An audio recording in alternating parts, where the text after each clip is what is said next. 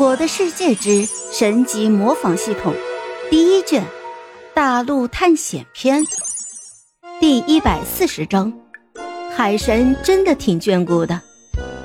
看着自己如此逆天的运气，普凡都忍不住笑出声来了。这个无敌幸运儿实在是太强了。普凡十分的高兴，这个箱子他很满意。木婉和吴老二虽然不知道普凡为什么这么高兴，但是他们并没有去打扰和阻止普凡，而是等到他高兴完了之后，木婉才上前询问：“凡哥，这是遇到什么开心的事情了吗？”“不错，丫头，你过来看看这个箱子里面的东西。”“哇塞，凡哥，这里面居然有本附魔书啊！你的运气实在是太好了。”普凡笑而不语，示意木婉把附魔书给拿出来。木婉点了点头，随即就拿出了附魔书，看了一眼书名，然后露出了一脸尴尬的神色。呃，凡哥，这本书你好像已经有了。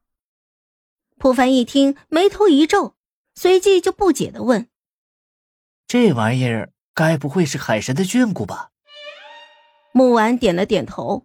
因为这本书他身上就有一本，是离开沙雕村时普凡让木婉帮忙保存的，而木婉直接从袖子里面就拿出了那本附魔书，将两本书都一起递到了普凡的手里。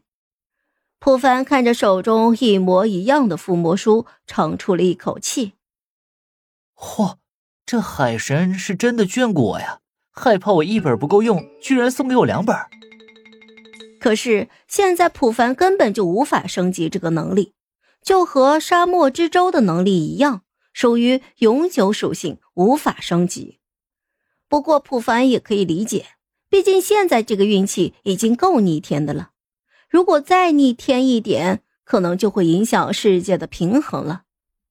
看着木婉有点担心的模样，普凡直接就笑着说：“傻丫头，没事的，这附魔书后面多的是。”不要太紧张了。木婉听完，露出了一丝放心的笑容。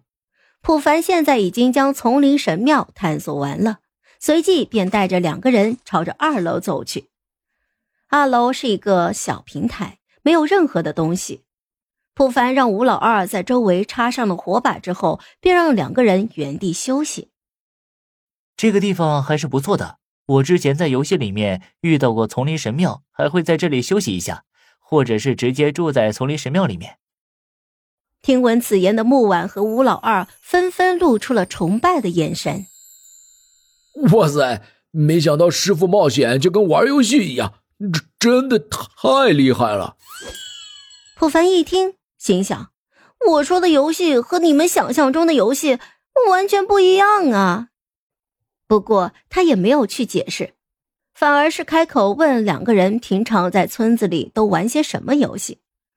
木婉回忆了一下，就说：“嗯，平常我都是自己一个人练习射箭，其余的时间都会偷偷跑出去。